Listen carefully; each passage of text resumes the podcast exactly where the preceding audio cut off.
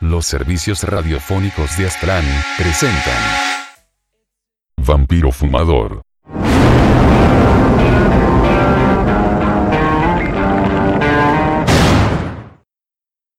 El extraño caso de Clifford Hoyt.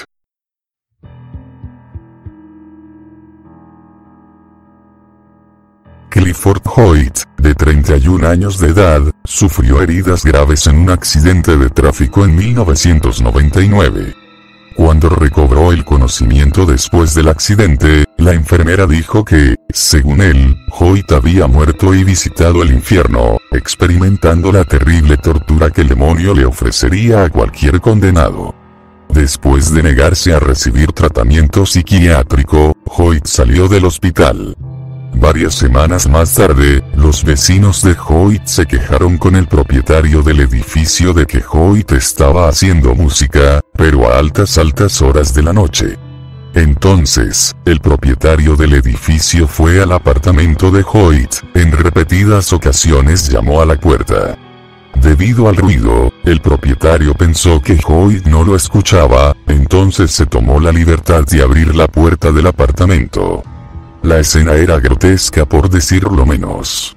Hoyt se encontraba tirado al suelo totalmente desnudo, en una mezcla de su propia sangre y excrementos, abrazado a un bloque enorme de hielo, aquella habitación más que un hogar, parecía una posilga. Pero Hoyt se encontraba totalmente lúcido y se quejó de la atrevida acción del propietario. El dueño de la propiedad resolvió quejarse con la policía, consciente del daño a la propiedad.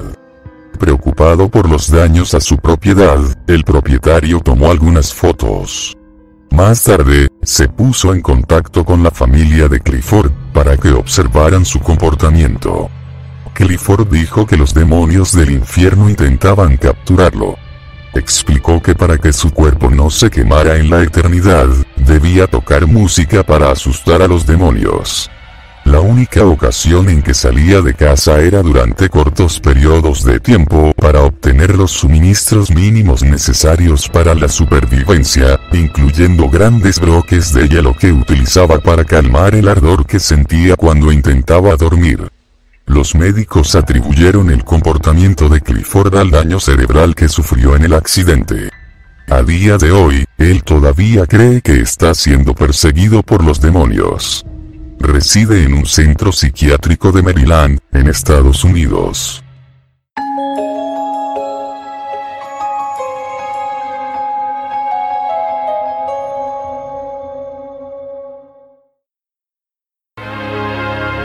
Los servicios radiofónicos de Aztlán presentaron